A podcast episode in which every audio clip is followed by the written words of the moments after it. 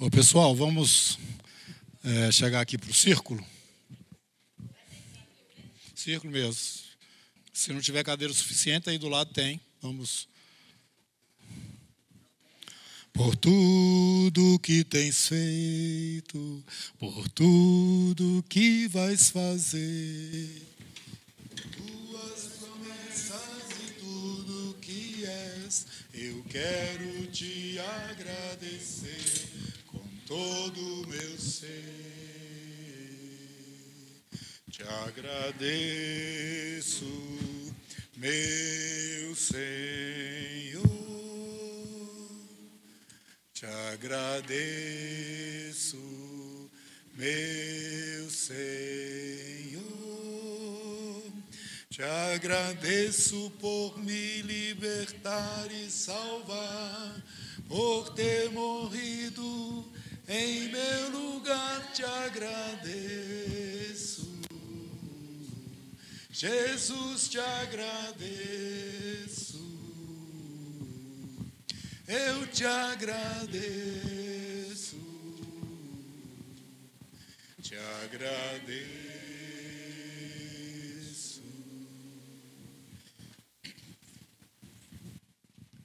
Senhor, estamos aqui é, na sequência desse dia de intercessão e oração, para aprendermos mais, para sermos instruídos e também para que tenhamos uma prática, Senhor Deus, mais desenvolvida diante do Senhor aqui neste ministério, na adoração que lhe apresentamos. Nos ajuda, porque nós desejamos isso de todo o nosso coração, Senhor. Abra-nos as portas da adoração, para que entremos na tua presença, Senhor, cada dia com mais sentido, significado perante o Senhor mesmo. Em teu nome nós oramos agradecidos. Amém. Gente, eu vou usar o microfone porque precisa gravar, não porque vocês não estejam escutando, escutando tá? Então é esse o motivo. Bom, nós temos esse mês, né, esse tema, porque esse é o tema do ano. Nós vamos estar aqui caminhando dentro disso, não só no ensino, mas também na prática, desejamos assim, a gente ir crescendo. Né? Esses tópicos que nós temos e ênfases, todas elas são presentes durante o tempo todo desse ministério: adoração, comunhão e testemunho, o tempo todo. Mas nós vamos, à medida que os anos vão passando, nós vamos reforçando um, reforçando o outro, entendeu? E trazendo o significado disso que é a revelação que Deus deu, quem esteve aqui na passagem de ano ouviu falando sobre isso, para Moisés enquanto ele estava lá em cima no, no, no, no monte. É, quando ele estava ali naquele, no monte, o Senhor deu aquele período que ele ficou lá, e, e entre aquele momento que ele chegou lá, né, e, depois que ele desceu, os 40 dias e 40 noites, ele estava recebendo o, o, o, o desenho do tabernáculo. Ele estava recebendo como que o tabernáculo ia ser. Porque até aquele momento o povo de Israel não tinha nada, no sentido assim de um, um local, um rito, uma forma específica de adorar o Senhor. Então, eles estavam lá, o Senhor passando para Moisés, o que ele queria que ocorresse aqui embaixo. Então, aqui embaixo ia, ia ter um lugar. Esse lugar já existia no céu. Então, ele estaria reproduzindo aqui na terra. Então, vocês vão ver lá as dimensões, o tamanho é, de, dos, os móveis, tudo isso é o que o Senhor está passando para Moisés ali naquele período que ela está lá em cima. A importância disso, a importância disso, gente, é que o Senhor ia ser adorado por aquele povo, que tinha uma aliança com aquele povo. E a forma como a adoração deveria acontecer e o lugar também, o ambiente, estava todo pronto. Então é interessante, muito interessante a gente entender isso. O que, que estava acontecendo em cima do monte? É o Senhor dando orientações para Moisés no sentido da adoração que ele estaria recebendo do povo de Israel dali para frente, porque eles não conheciam nada, eles não sabiam de nada nesse sentido. Então, esse planejamento né, todo foi passado ali para Moisés, essa, essa, essa, o desenho do tabernáculo, os objetos todos e a forma como deveriam ser é, feito, feitas aquelas coisas. E Moisés desceu com essas instruções e chegou lá embaixo, depois de 40 dias, e viu o povo daquele jeito. Mas é, o que eu quero assim, enfatizar para vocês que a adoração ela precisa ser feita no molde do Senhor. E isso era uma preocupação dos judeus e também dos samaritanos quando Jesus estava na terra. Né? Eles já tinham todo o rito, o povo de Israel já estava tudo, Jesus falou, eles estão fazendo do jeito certo.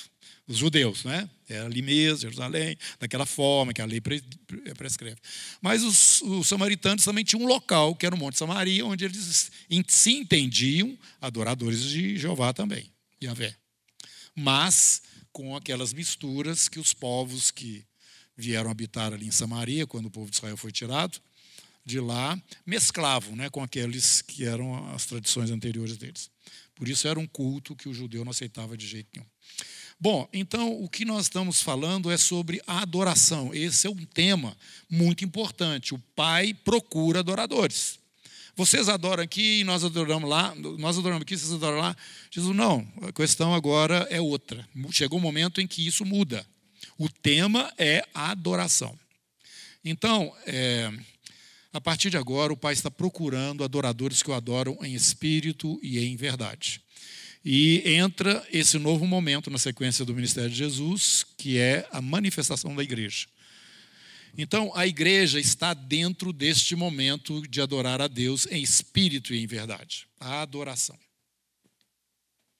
Então, é, nós precisamos entender que adoração é a coisa mais natural e espontânea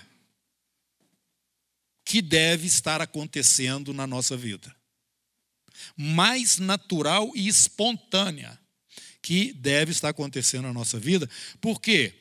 Porque, além de nós, a própria criação inanimada, onde não tem o sopro da vida, ela também tem uma expressão de adoração diante do Senhor. Vamos ler o Salmo, Salmo 8.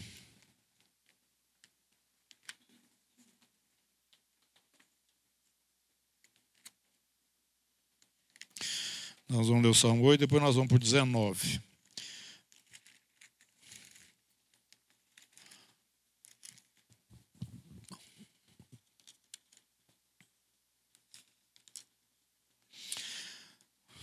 Ó Senhor, Senhor nosso, quão magnífico em toda a terra é o teu nome, pois expuseste nos céus a tua majestade.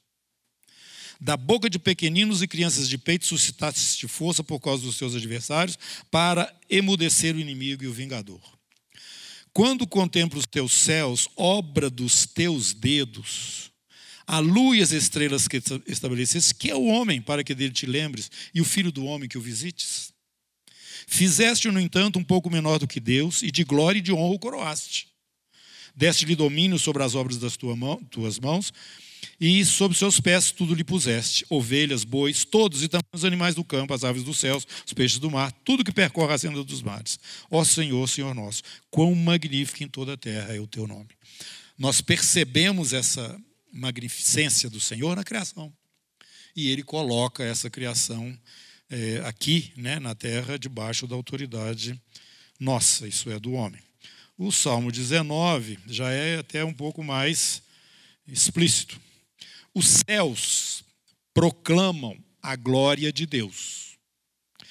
O firmamento anuncia as obras das suas mãos. Um dia discursa, ele faz um discurso para o outro dia. Uma noite revela conhecimento a outra noite. Não há linguagem, não há palavras e deles não se ouve nenhum som. No entanto, por toda a terra se faz ouvir a sua voz e as suas palavras até os confins do mundo. Aí pôs uma tenda para o sol, o qual, como noivo, sai dos seus aposentos, se regozija como herói a percorrer o seu caminho. E aí vai é, falando mais coisas, né? É, a gente começa a ver então que tudo que Deus cria expressa o próprio Deus que o criou. Então, a adoração, a admiração, a contemplação, as ações de graças, expressões é, em direção ao Senhor, no reconhecimento de quem Ele é, é adoração, em espírito e em verdade. Quando a gente começa a olhar isso, irmãos, a gente começa a admirar mais a natureza. É impressionante. Parece que aqui está falando aqui, não se ouve nenhum som, mas por toda a terra você vai ouvir. Parece que começa a gritar assim, dentro da gente quando você começa a entender a adoração de uma forma assim, como eu falei, a expressão mais natural que pode acontecer na vida de qualquer criatura é a adoração, porque o simples fato de existirmos já é uma manifestação da glória de Deus. E aquilo que nós vimos lá no Gênesis, a gente vem falando sobre isso, isso é muito interessante, irmãos. O fôlego de vida. Fôlego. O Senhor soprou. Então, todas as vezes que você respira, você confirma: eu fui feito, eu fui criado. Eu não apareci aqui por mim mesmo. Não foi alguma coisa que alguém botou lá e me fez, não foi porque meus pais me quiseram me criar, eles nem sabiam como é que eu ia ser. Eles apenas estão dentro de uma linha né, genealógica que veio desde lá do Adão, e hoje você sabe que todos nós somos descendentes de um só. Testa cientificamente, nós vamos escutar aqui em fevereiro. Talvez os irmãos aí cientistas falando sobre esse tema. Mas é, a nossa vida tudo que existe foi criado por Deus tem uma expressão de adoração em si mesmo. Vamos lá para Romanos, capítulo 1. O apóstolo Paulo está falando a respeito dessas pessoas que é, não aceitam o Senhor ou que distorcem essa, essa figura né, do, do Deus Criador. E ele então fala o seguinte: primeiramente, versículo 8, dou graças. Não, não, não. 18, não é 8, é 18. A ira de Deus se revela do céu contra toda impiedade e perversão dos homens que detêm a verdade pela injustiça. Porquanto o que de Deus se pode conhecer é manifesto entre eles, porque Deus lhes manifestou. Porque os atributos invisíveis de Deus, assim o seu eterno poder, como também a sua própria divindade, claramente se reconhecem desde o princípio do mundo, sendo percebido por meio das coisas que foram criadas. Tais homens são, por isso, indesculpáveis. Indesculpáveis. Isso aqui tem tudo a ver com adoração. E é interessante que quando Moisés desce lá do monte, é, e está com as tábuas né, da lei, ele começa, aliás, não é ele não desce do monte, não, não é nesse momento. O próprio Deus, no trovão, começa a falar os dez mandamentos. Nós já vimos lá, né? Capítulo 20 de Êxodo. E o povo começa a escutar. O primeiro mandamento, gente, é exatamente no que diz respeito à adoração. Vamos lá? Êxodo capítulo 20, versículo 1.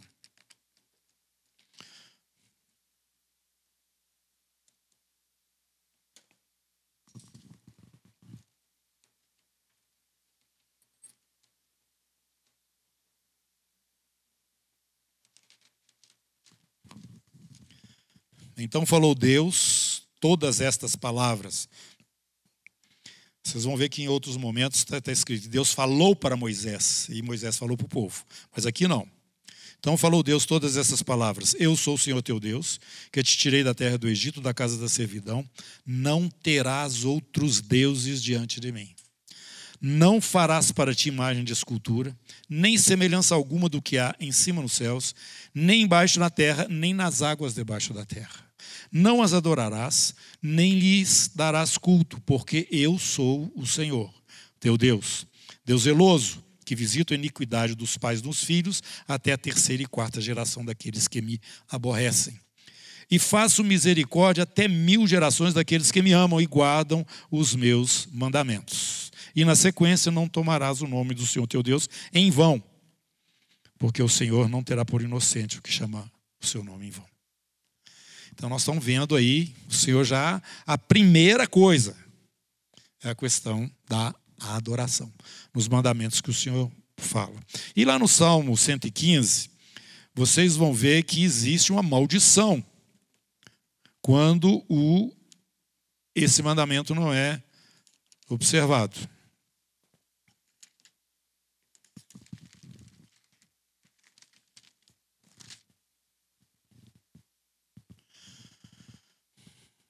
Não a nós, Senhor, não a nós, mas ao teu nome da glória. Por amor da tua misericórdia e da tua fidelidade. Porque diriam as nações: onde está o Deus deles? No céu está o nosso Deus, e tudo faz como lhe agrada. Prata e ouro são os ídolos deles, obra das mãos de homens. Tem boca, não falam, tem olhos, não veem, tem ouvidos, não ouvem, tem nariz e não cheiram suas mãos não apalpam, seus pés não andam, som nenhum lhe sai da garganta. Tornem-se semelhantes a eles os que o fazem e quantos neles confiam. Aí vem o Senhor visitando até a terceira e quarta geração daqueles que o aborrecem. Então, nós estamos falando aqui desse tema, como eu sempre digo, insisto, esse é o tema central porque não tem sentido comunhão, não tem sentido testemunho, se o Senhor não é o centro e a razão de tudo isso. Se não for partindo dele ou procedendo dele a essas mesmas direções. Tanto que ele falou lá no, no, no deserto, né, a respeito do templo, o lugar, o lugar onde ele iria estar, e o povo de Israel estaria indo até ele, e ali eles o adorariam. O Senhor explicou para eles que eles não podiam adorar ele em outro lugar. Enquanto estavam andando no deserto, o tabernáculo estava ali. Mas quando entrou na terra, eles tiveram, através de Salomão, um templo no local que o próprio Deus escolheu, que era a Eire de Ornã, onde o anjo do Senhor foi visto por Davi, depois daquela praga que veio sobre Israel, e ele então comprou aquela eira e ele é, definiu ali aquele lugar como lugar de adoração ao Senhor e que o Senhor confirmou. Salomão, então, edificou naquele monte, na ilha de Ornã, que era o próprio Monte Moriá, o local definido por Deus para ele estar. E eu gosto sempre de falar isso porque nós, igreja, não temos muito esse entendimento. Que Deus morava em Jerusalém, no Monte Moriá, dentro do Santo do Santo do templo em Jerusalém. Esta era a referência do povo, e não só do povo de Israel, de todos os outros povos que tinham também o seu local onde o seu Deus estava, que era o templo daquele Deus, onde eles iam fazer lá as oferendas, essas coisas todas.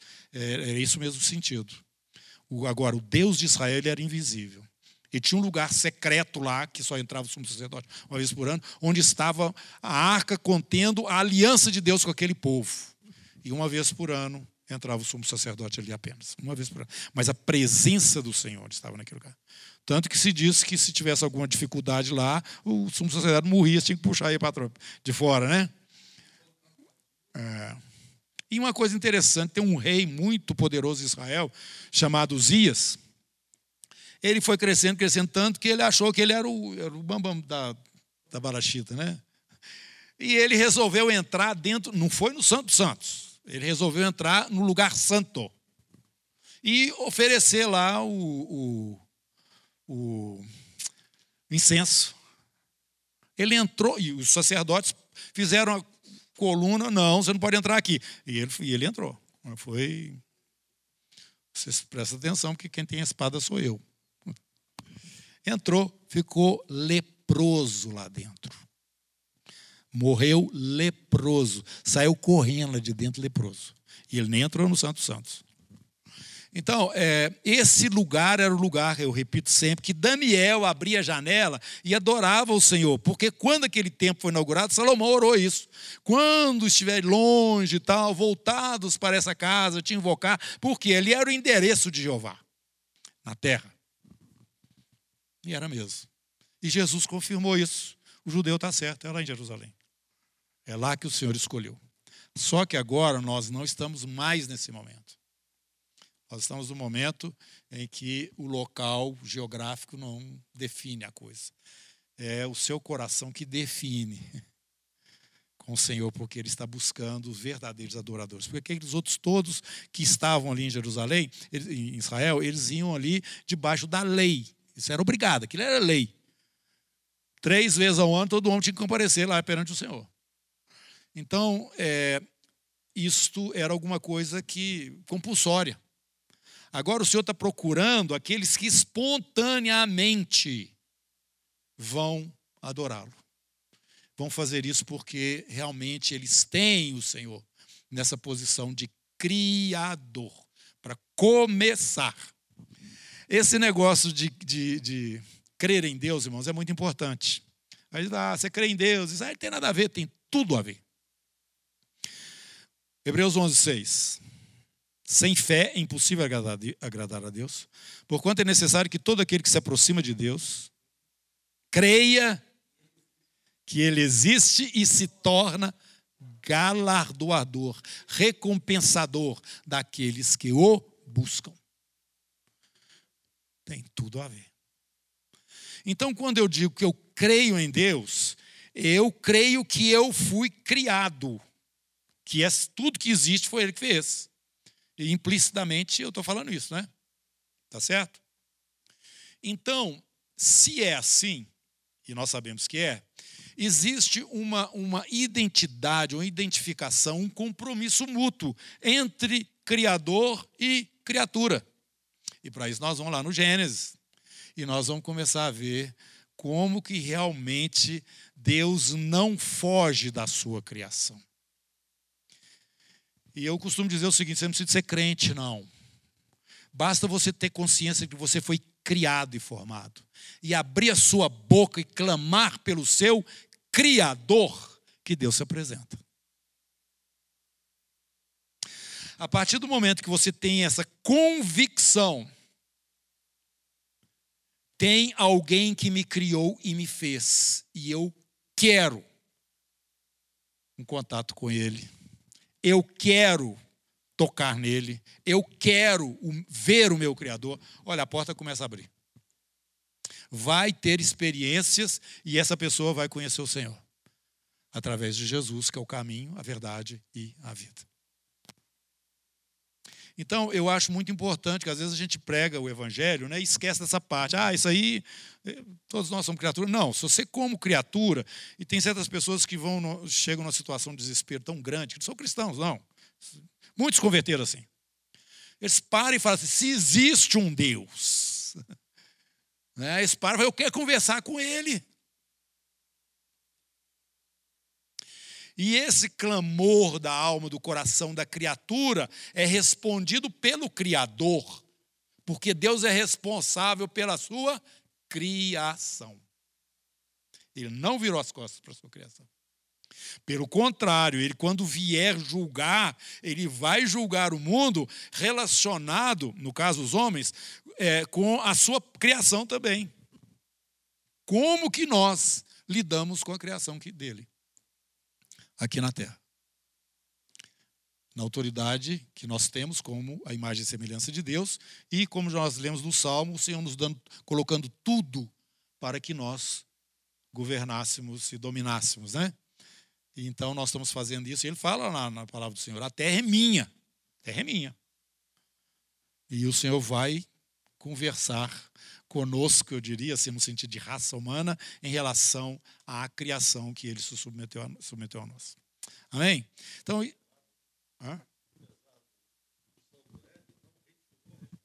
Não. Não. De jeito nenhum. Não tirou. Pelo contrário, até o pecado do homem agrediu a natureza a ponto dela começar a produzir. Ela não produzia eh, espinhos, não, não, não, a, a, terra produzia de uma forma espontânea, parou, o homem tem que trabalhar em cima dela. Eu acho que é aí que começou a aparecer pernilongo, pulga, carrapato, esses trem todos. Vieram aí na sequência. Bom, mas isso aí não é importante. É, então, eu queria que vocês entendessem que a adoração começa por aí. A adoração tem que ser um negócio espontâneo, do mesmo jeito como nós respiramos. Porque quando você está respirando, você está falando, eu fui feito, alguém soprou a vida dentro de mim. Tanto que quando o pessoal morre, fica aquele trem lá gelado, esticado do caixão. Não respira mais.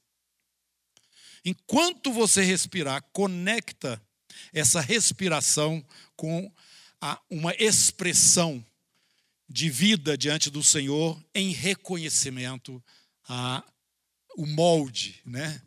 que você é o que Deus fez através do, do filho dele ou dele próprio, né? imagem do Senhor, ele nos criou.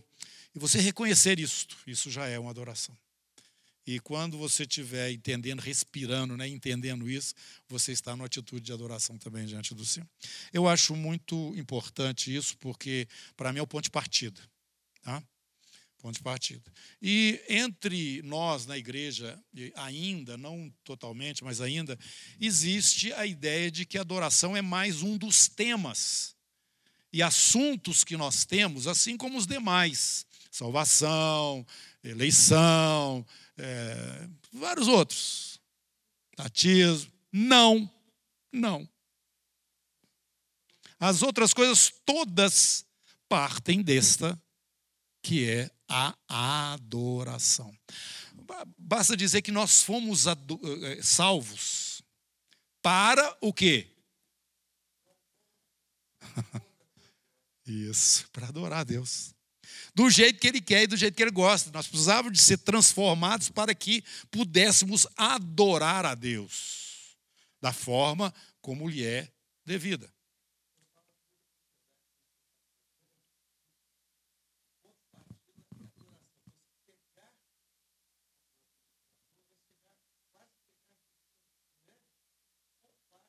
Tocar nele. Aí é a adoração. Né? Pode partir. Então, gente, é, nós agora vamos para o capítulo 8 de Romanos e vamos ver lá uma sequência que vai nos ajudar aí nesse aspecto da adoração. O capítulo 8, versículo 29.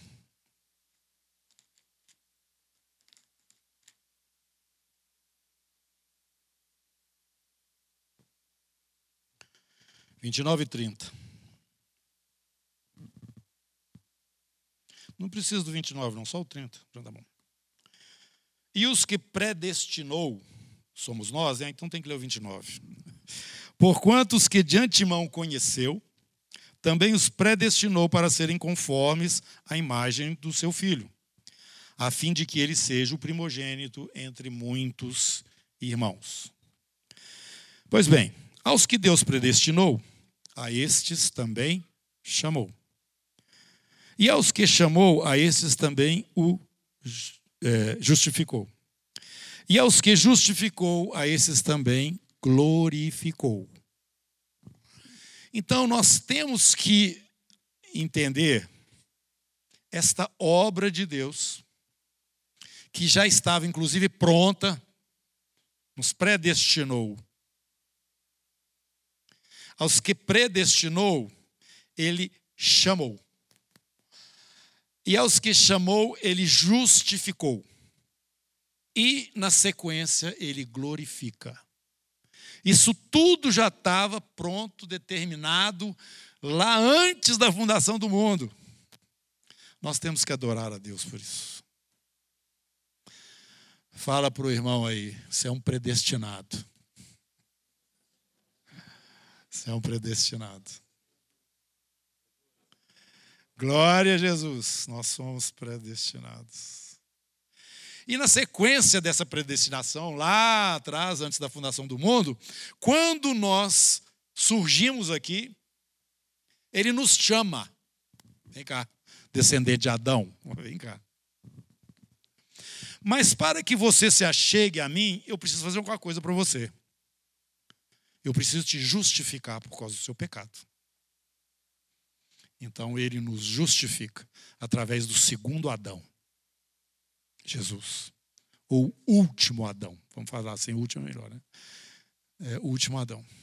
E na sequência que ele fez isso, justificou, ele te glorifica junto com ele. A gente tem, tem, tem razão a gente adorar o Senhor? Assim, para a gente adorar o Senhor?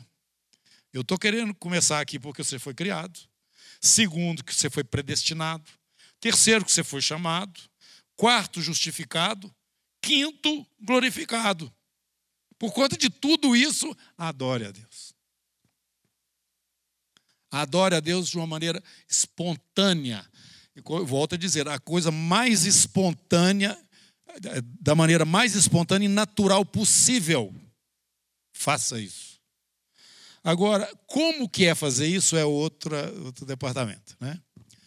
Mas, em, em assim, simplificando é, mais um pouco essa explicação, essa adoração significa ter um foco no Senhor. E diante daquilo que você percebe nele, você se expressa.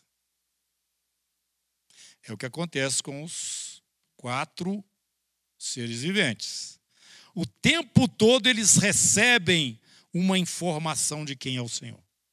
E eles se expressam, santo, o outro santo, santo. E isso não para.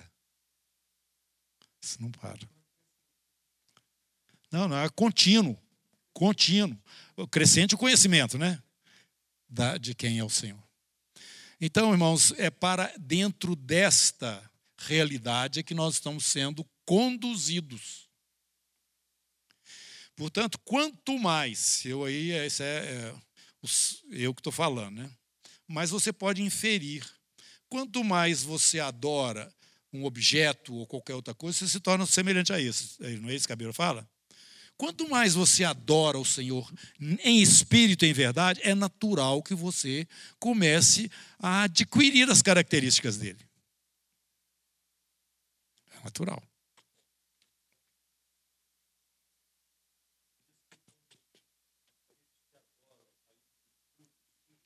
Isso mesmo. Semelhantes a eles.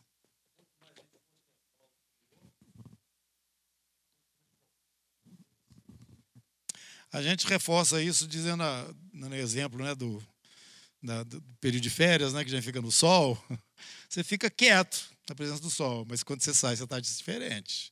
É, você foi na praia, né? O pessoal fala. Por quê? Porque o sol te queimou. Você nem percebeu, mas você mudou de cor. Você esteve exposto à luz do sol.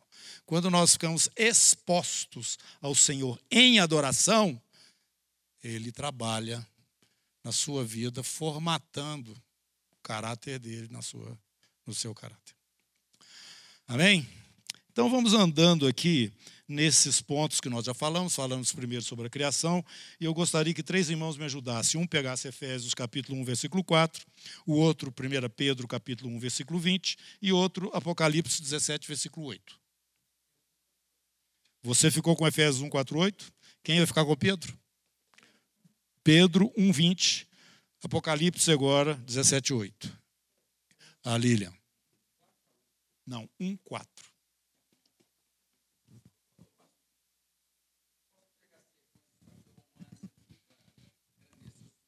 Claro que pode.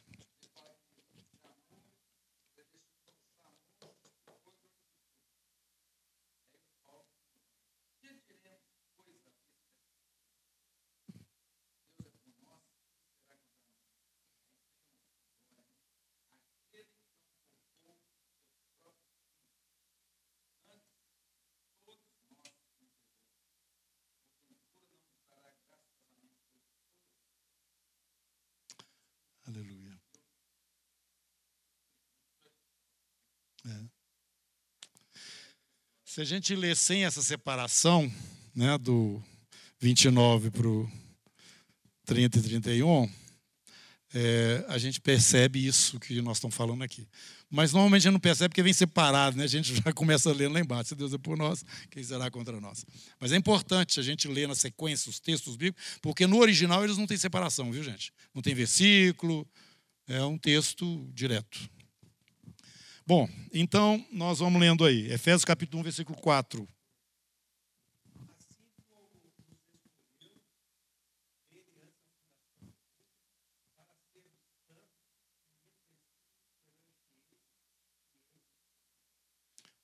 Em amor nos. Isso. Então, irmãos, predestinados nós fomos, aí está falando, explicando, nós somos predestinados já escolhidos em Cristo antes da fundação do mundo. 1 Pedro 1, 20.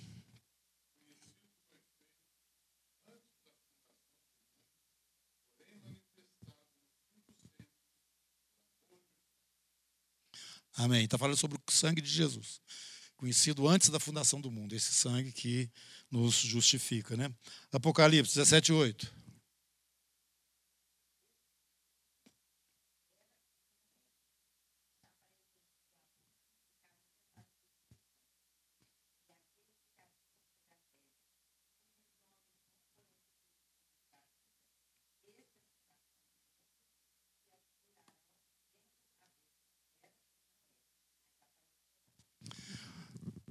Antes da fundação do mundo, já tinha um livro escrito com nomes.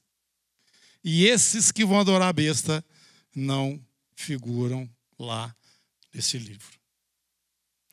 Predestinados em Cristo Jesus.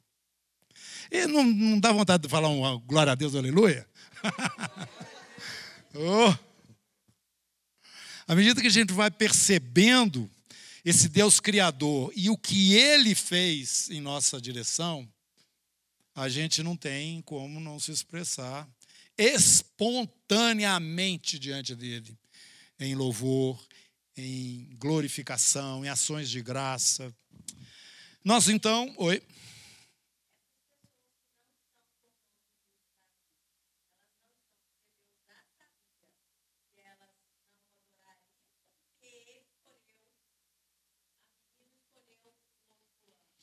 Pode ser dos dois jeitos. A palavra de Deus fala, Paulo, capítulo 9 de Romanos. Deus faz do jeito que quer, da forma que ele quer, e ele fala para Daniel, Daniel não, para Moisés também lá no monte. Eu terei compaixão de quem eu quiser ter compaixão, se não quiser ter misericórdia também eu não vou querer. Você está me entendendo? E o absoluto de Deus. É inquestionável isso. Agora, em segundo ponto, tem uma argumentação clara de que, pelo fato do Senhor ser onisciente, ele já tinha também o entendimento que essas pessoas não iriam escolher a, a, o caminho dele. Entendeu? Então, desde lá de trás. Então, essa é a briga aí do, do, dos, dos, calvinistas com os arminianos. É, tá? tem, tem N discussão sobre isso. O quê? É. Isso. É.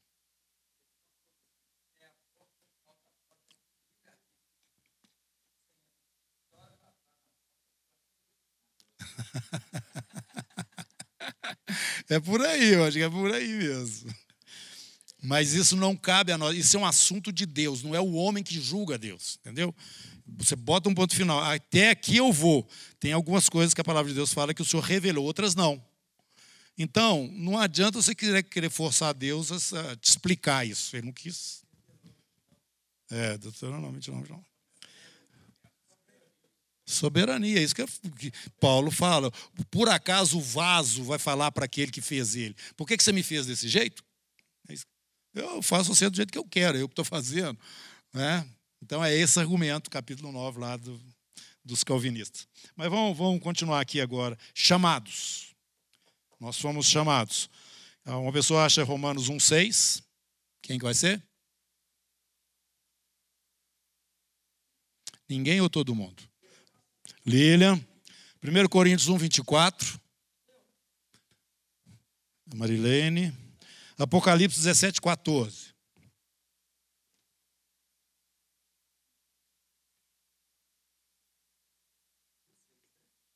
Sim. Já acharam aí? Pode ler.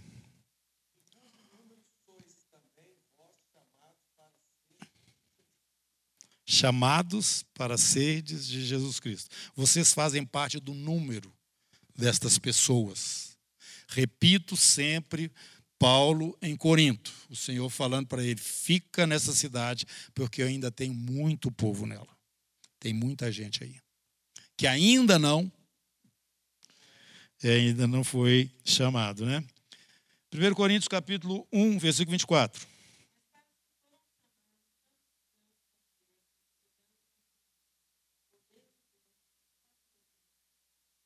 Para os chamados que nós pregamos.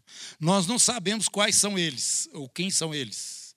Mas a nossa missão é abrir a palavra de Deus, a mensagem do Evangelho para todos. Os chamados vão chegando. Vão chegando. Os outros ficam lá, vendo navios. Mas os chamados chegam. Apocalipse capítulo 17, versículo 14.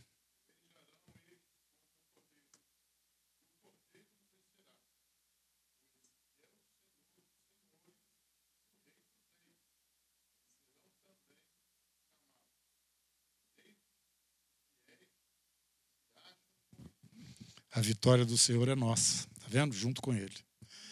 Aos chamados. Esse momento aí é o momento de, de, de, conflito, que vai repetir lá no capítulo 19, entre o Senhor Jesus e os, aqueles que estão com Ele, e o, o anticristo e os que estão com Ele. Os seus séculos. Vencerão, então, os eleitos, os chamados. Aqueles que foram chamados nas gerações todas aí, né? nesse período da graça, vão estar lá. Então, agora nós vamos para, depois que nós somos predestinados, nós fomos então é, chamados, fomos justificados, né? agora justificados. Predestinados, chamados, agora justificados. Isso. Romanos capítulo 5, versículo 1. Então, Fábio, Romanos capítulo 5, versículo 9. Quem é que vai ler? Lilian. Romanos Deixa eu ver. Não, é, Romanos 4, versículo 25. Tudo em Romanos. A justificação. Capítulo 5, versículo 1, capítulo 5, versículo 9, capítulo 4, versículo 25. Tá.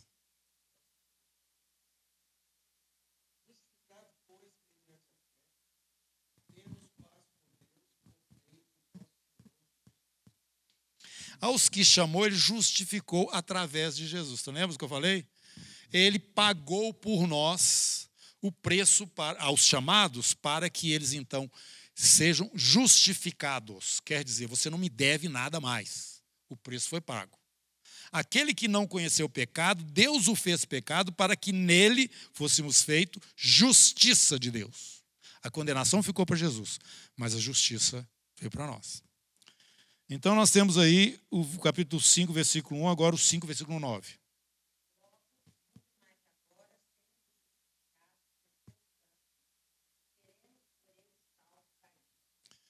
Isso, salvos da ira, porque estamos justificados pelo sangue. E a ira não é para o povo de Deus. Vós não, vocês não foram destinados para a ira. Tessalonicenses, segundo Tessalonicenses, ou primeiro. Igual confundi. Primeiro, segundo lá, capítulo 5.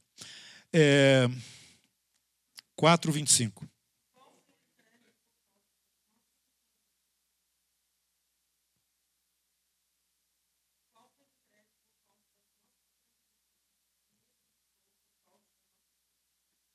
Isso.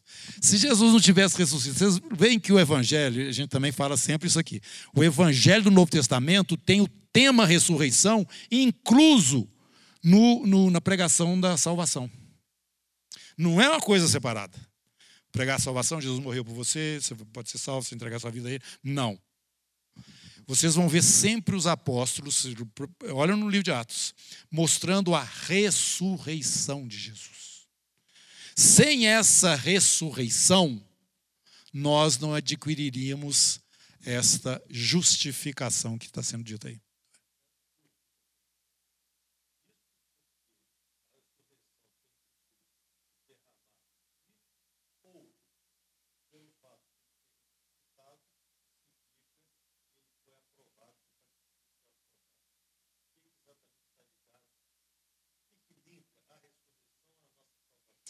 Vamos ler de novo o versículo.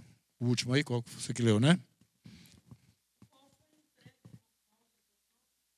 Jesus foi entregue por causa dos nossos pecados. Ah. Sim. Ele, na sua, na sua ressurreição, ele nos garante a continuidade daquilo que era não apenas o perdão dos seus pecados, mas a herança do Senhor para a qual você estaria sendo conduzido. Você foi justificado, ou melhor, você foi, você foi é, chamado, e ele então vai te justificar. Mas para você ter aquilo completo e pleno, ele precisa estar vivo, ressurreto, para te garantir isso.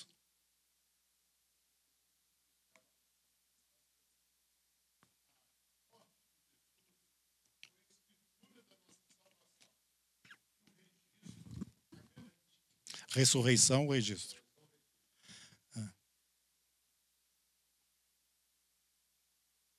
senão ficava alguma coisa no vácuo. Ele vai na frente e nos introduzindo. Nós vamos ver aqui na glorificação.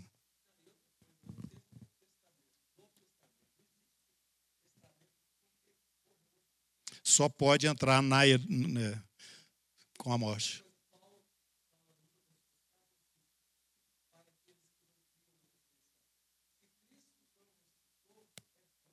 Nossa fé. Que amanhã morreremos.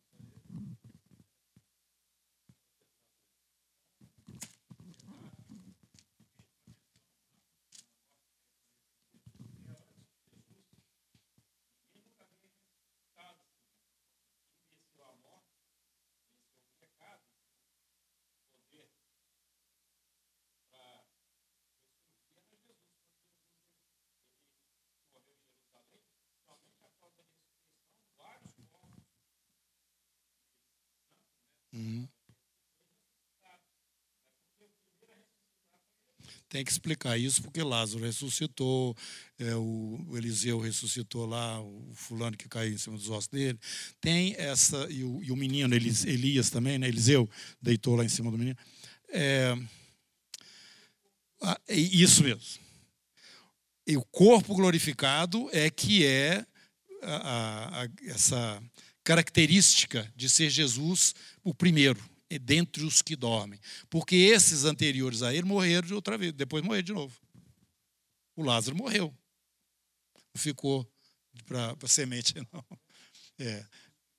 Tem que explicar esse detalhe, porque teve ressurreição antes de Jesus. O próprio Jesus ressuscitou, filho de Naim, da, da viúva de. Tem. Agora, com o corpo glorificado, só Jesus e a partir dele que isso pode acontecer. Ele é o primeiro, primícia né, dos que dormem. Então, nós vimos até o, o versículo 4, 25, né? Romanos 4, 25. Vamos ler mais um aí, Atos 13, 39.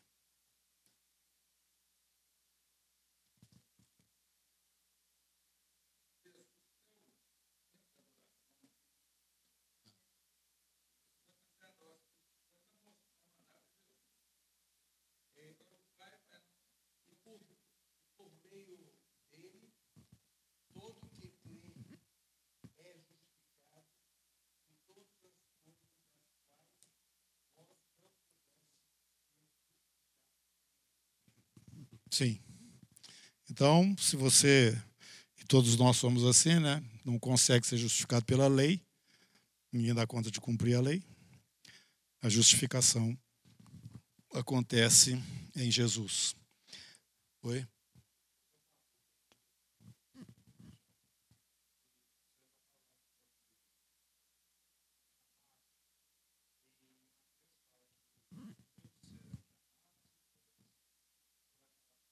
Não, isso aí não está no caminho, não.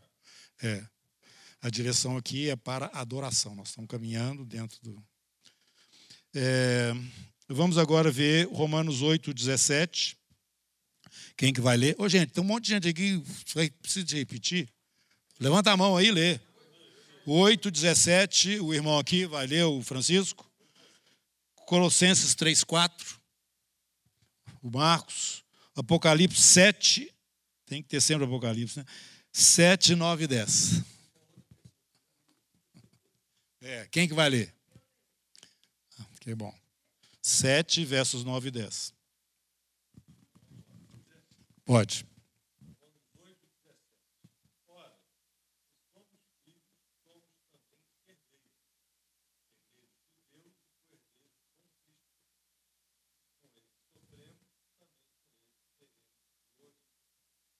com ele seremos glorificados. Seguinte, Colossenses capítulo 3.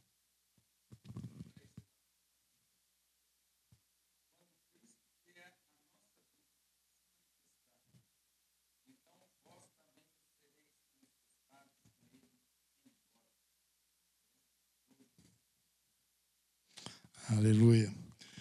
Agora, Apocalipse 7, 9 e 10, nós já vamos ver esse momento. Lá no céu, leia aí para nós.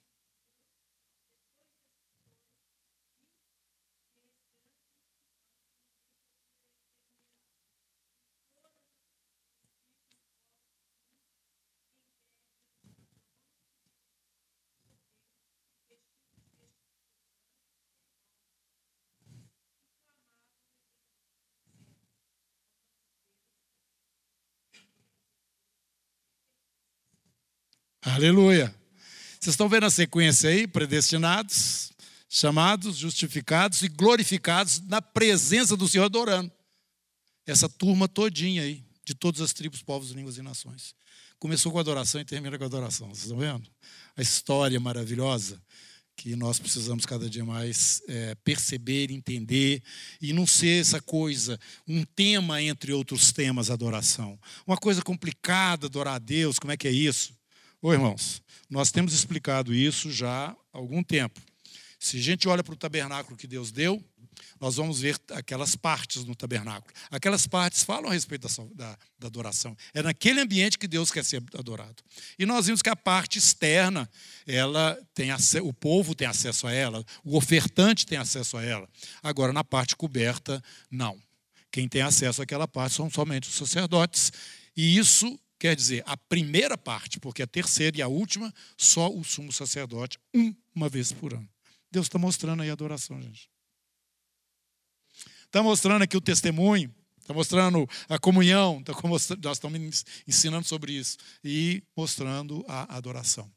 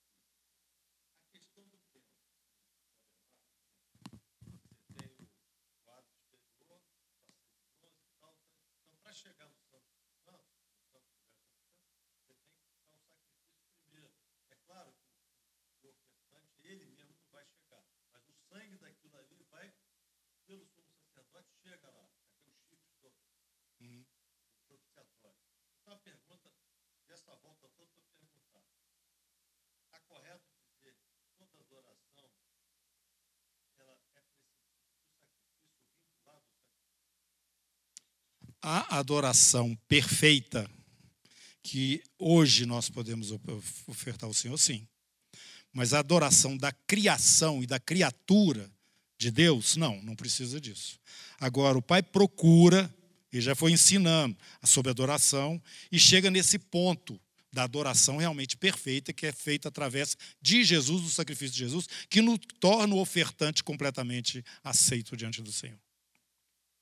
Agora, é, a parte externa do, do tabernáculo. A parte externa do tabernáculo diz respeito a uma adoração relacionada ao serviço às pessoas.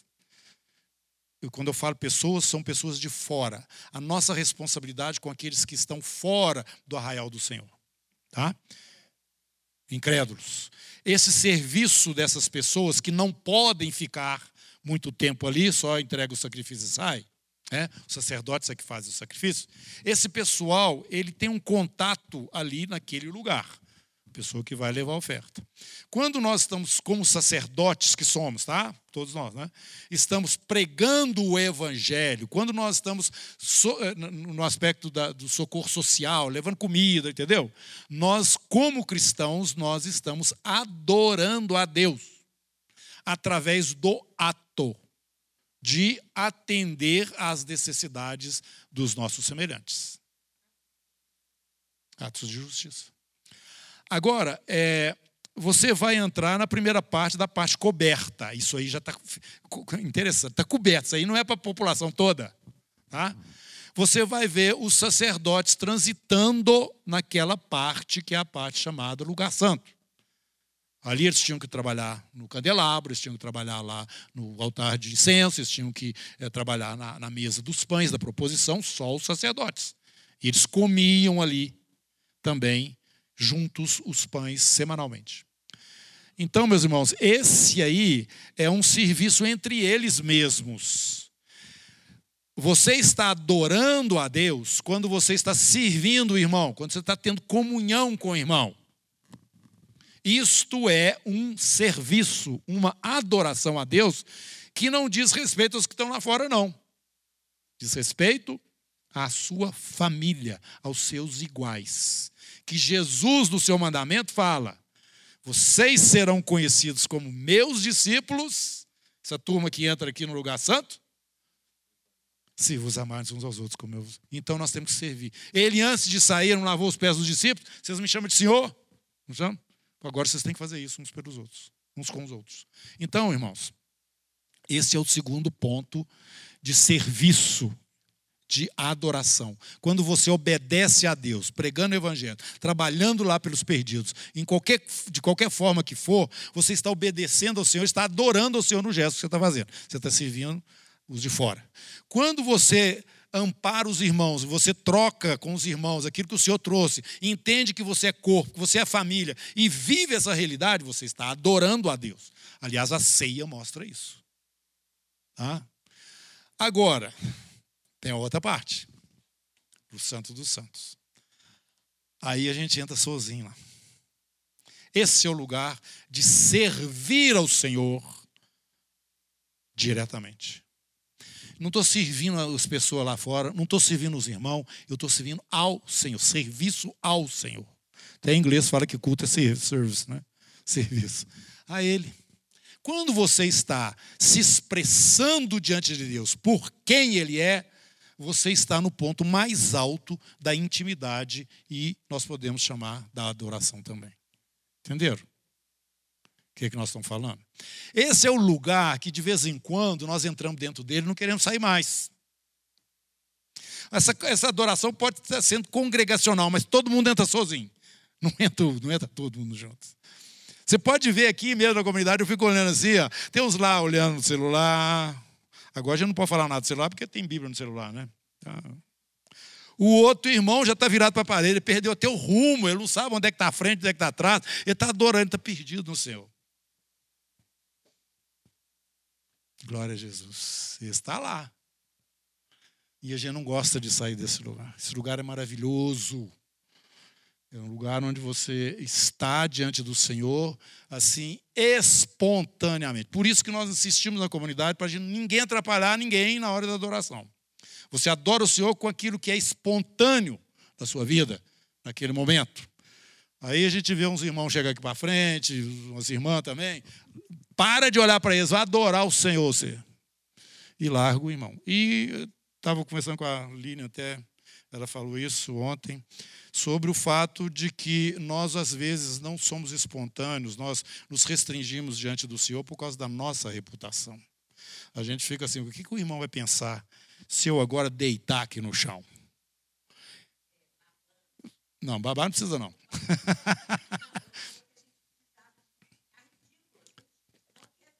A gente não quer, não é que precisa. A gente não quer se. Mas então, então é, é, a gente volta para o Davi dançando lá, né? Ele falou isso para Mical, o que, que é isso? Vai. Eu vou ficar preocupado se, eu, se tinha lá uma donzela perto de mim na hora que eu estava pulando. Eu estou adorando o Senhor. Então, essa espontaneidade na presença do Senhor, meus irmãos, eu dou um valor muito grande a isso.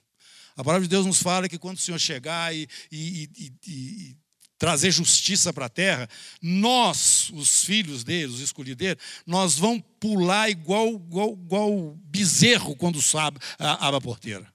Nós vamos sair pulando de gozo no Senhor, de, de, de, alegria no Senhor. Então, a espontaneidade, outro pode estar espontâneo sem fazer nada disso, entendeu? Mas eu estou realçando essas coisas, porque em acontecendo, não fica, oh, ah, entendeu? Agora, se o irmão está atrapalhando os outros de, de, de coisa, a gente vai ver se está tendo. É, pode ser que seja demônio que está lá querendo atrapalhar também, né? A gente puxa, vai lá, bota lá dentro da sala, vem, vem, vem para cá. Mas nós temos que ter esta, esta espontaneidade diante do Senhor. Isso é precioso, eu creio. É igual você ver uma criança falando coisa de criança na sua frente e aquilo é impagável. Vou sabe disso que eu estou falando, é impagável. Então não tira a espontaneidade da criança, não, deixa ela ser ela. Eu vejo que o Senhor nos percebe assim também. Na nossa falta de conhecimento dele, nós somos velho, velho aqui, mas diante do Senhor nós somos tudo uns bebês, crianças, filhos.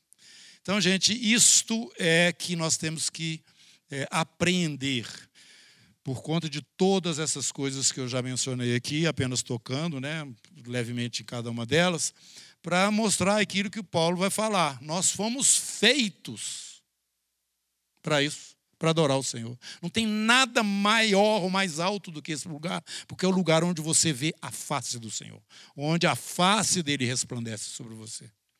Esse, para mim, vai ser o maior galardão de todos quando esse grupo de pessoas, os que estão aí é, no capítulo 7, né, de todas as tribos, estiverem diante do trono vendo a face do Senhor e adorando a Ele diretamente. Vocês podem ver que as experiências anteriores a pessoa não via a face de Deus, não via o Senhor, mas não via a face dele, não. Oi.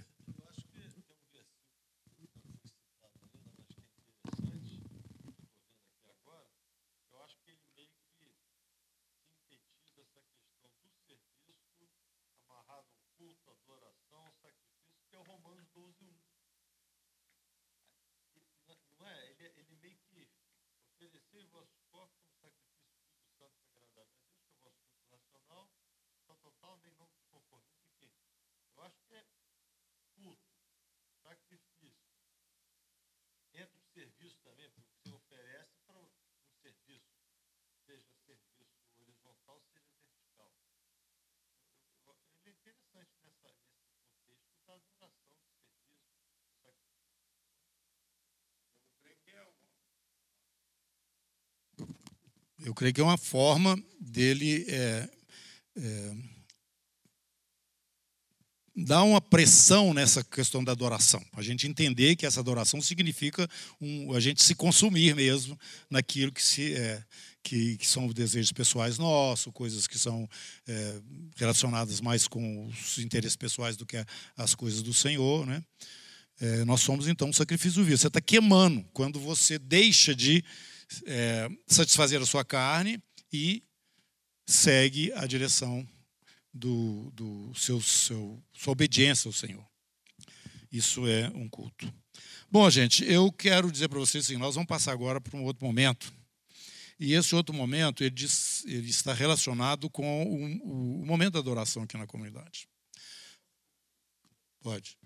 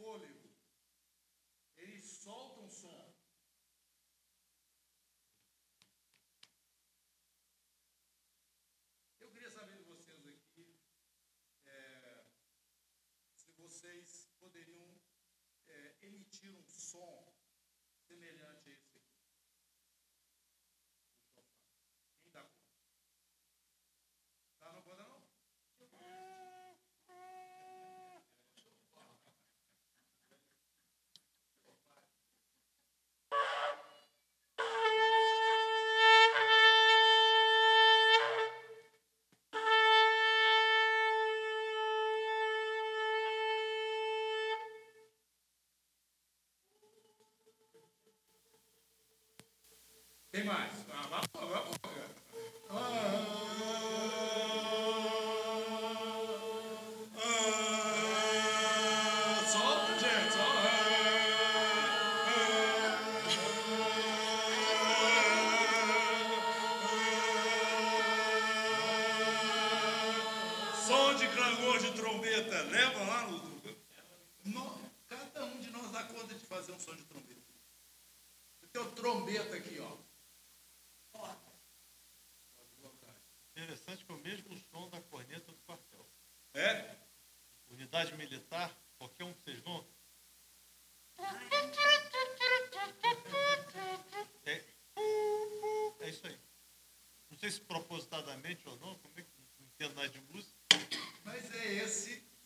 você já tem na sua garganta.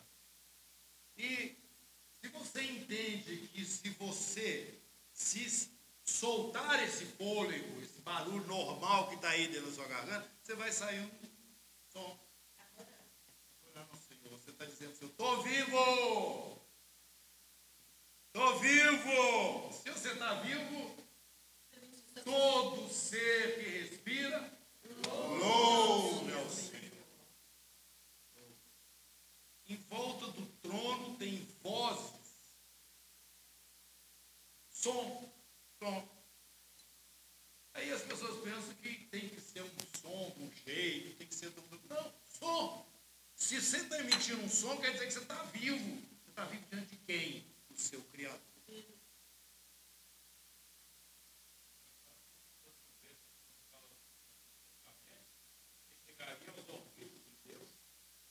chegaria solenidade, né? convocar o povo.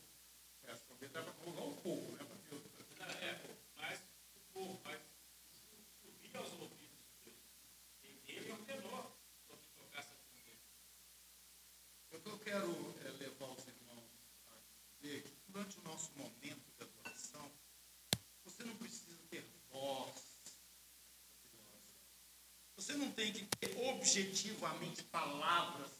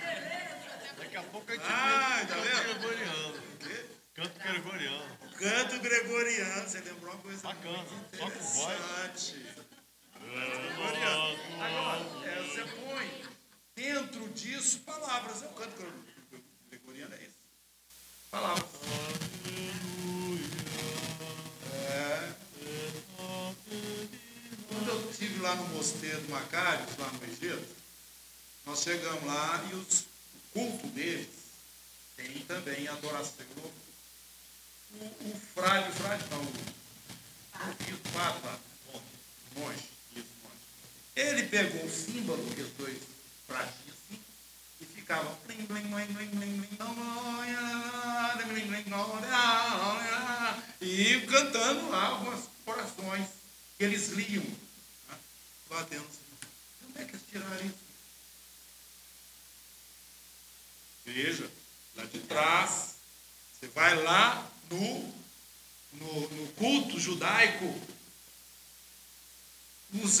Levitas ficavam fazendo isso, profetizando, né? Profetizando, falando e tocando símbolos, instrumentos de corda e de uma forma, irmãos, que eu gostaria que vocês entendessem, que não é tão elaborada como nós temos hoje. Orquestra, pauta, fazer música, N tipo de instrumentos, tudo isso dentro da técnica. Combinando, né? É, não era não, não era não, era uma arpinha michuruca, perto daqui que nós temos hoje. No início da, da nossa comissão, lá em casa, a gente fazia isso. E a gente também tinha os sons de gaita, a gente pegava um pente no papel, Fazia os o som, é. É, ou fazia outros sons, sapateado. E daí a pouco vinha uma manifestação da glória de Deus no meio da gente que era impressionante. Às vezes com o Espírito Santo, entendeu? As línguas, línguas. Nós precisamos de criar um ambiente do Espírito de Deus. E, quando, e com, com o pessoal travado, isso não acontece. Tá? Por isso que eu estou falando, tem que ter espontaneidade.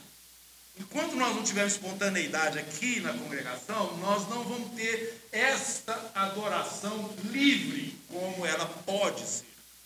Nós vamos ter pessoas aqui, outros ali, os instrumentos nos ajudando aqui na frente, com as letras, isso tudo é para ajudar, para levar o povo para adorar. Quando na verdade o sapo adora a Deus melhor do que a gente.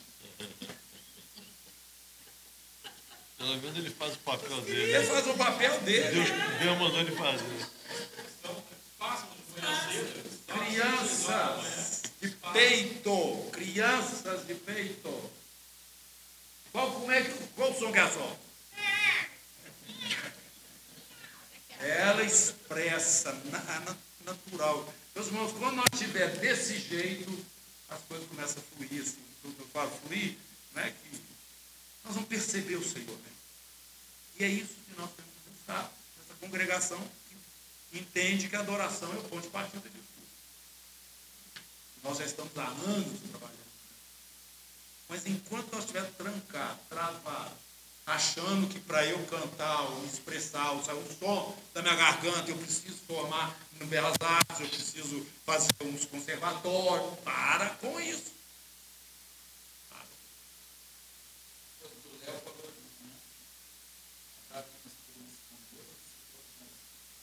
responsabilidade, a minha presença para que não afete você. Mas a responsabilidade de trazer a glória manifestar é diferente. Então, a gente tem que trazer. Se eu estar aqui pairando, criar um ambiente. É, trazer presença, é responsabilidade. Nossa fé é o catalisador da presença da glória de Deus. E da- e dos milagres também. Se não tiver fé, não tem milagre, não tem nada. né?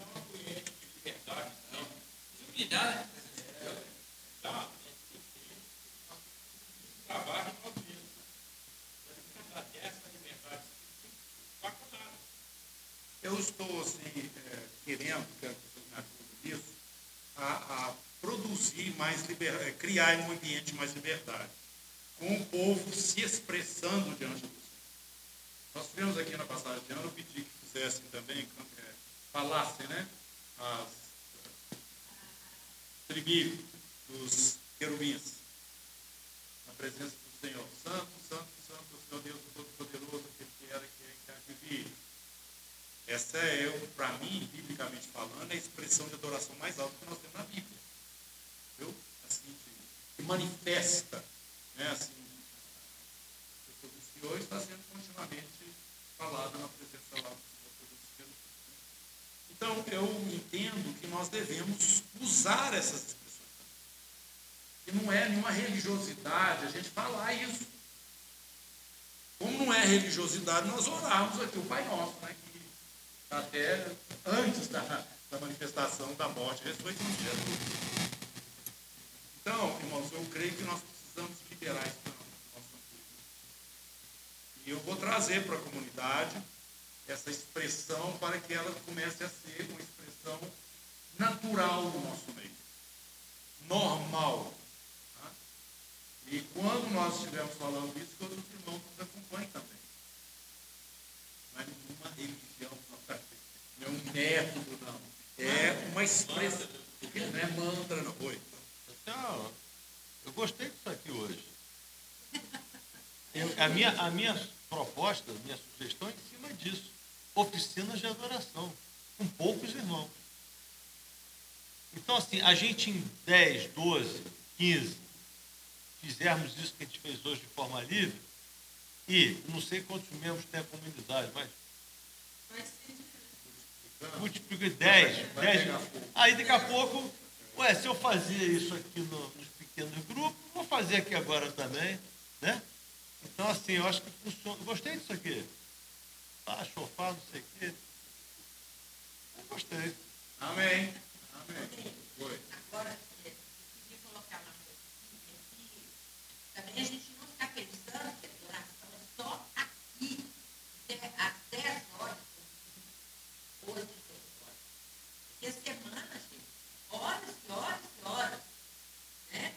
Então, isso aqui é algo assim que, como se fosse, estamos todos coma, né? Então fica melhor até para nós, não só para o Senhor. Mas é gostoso, dá aquela força, um está ali, o outro está, mas a semana inteira. O que eu creio que o Senhor quer é que a gente, a- quem dirige pode adorar, cantar, falar. Você está tomando banho, você está cozinhando, você está. Uma série de coisas a gente pode estar falando. Tendo essa comunhão com o Senhor, expressando para Ele. Porque só esse pouquinho de uma hora, não, a semana é muito grande. O ano é muito grande, entendeu? Agora, nós podemos, irmão, andar continuamente em adoração diante do Senhor se nós estivermos em espírito. andando em espírito. Isso é uma, uma- uma comunhão contínua. E eu insisto muito aqui na comunidade para falar em línguas, que é uma coisa ridícula. Mas já que você está sozinho, está falando, você já não está tão assim se sentindo exposto. Fale em língua, irmão. Se você já recebeu esse dom, fale em língua.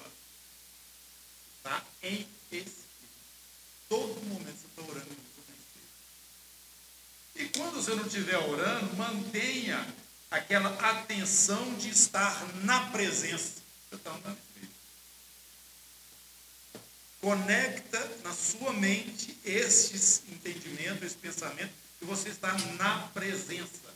Ainda que você não esteja falando nada, expressando em nem, nem em português, Nem cantar. nem orando, nem cantando, eu estou na presença. Olha, irmãos, Moisés ficou sete dias. Antes de entrar na nuvem, ficou lá sete dias. Nós costumamos ficar quarta-feira aqui do outro na presença. Depois, aliás, antes de entrar na Ficar, presença. Então, essas coisas nós vamos desenvolver. E a igreja está entrando dentro desse momento, tá? No momento que nós estamos vivendo, em relação, dentro da, da- da revelação profética, ao- está nos atraindo para dentro desse espaço, onde a adoração começa a de uma forma espontânea.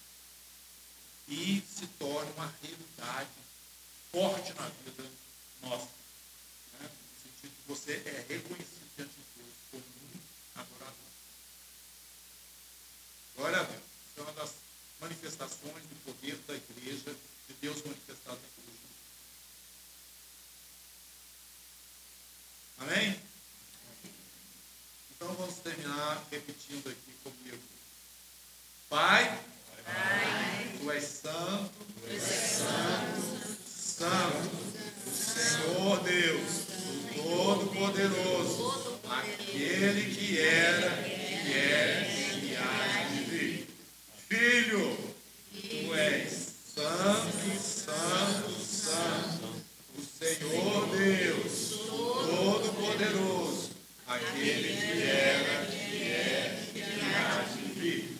Espírito Santo, Tu és santo, santo, santo, o Senhor Deus, Todo-Poderoso, aquele que era, que é e que há de vir.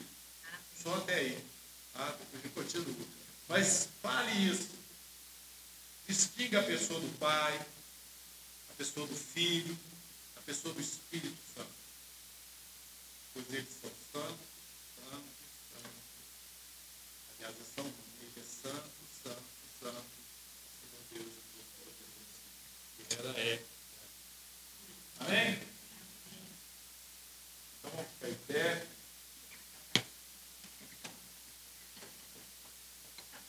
Vamos botar a mão na cabeça. E vamos orar.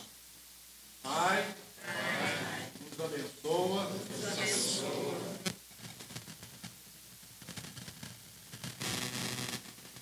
Nos guarde. E faça resplandecer teu rosto sobre nós. Tenha misericórdia. Tenha misericórdia. Levanta sobre nós a tua face. Levanta sobre nós a tua face.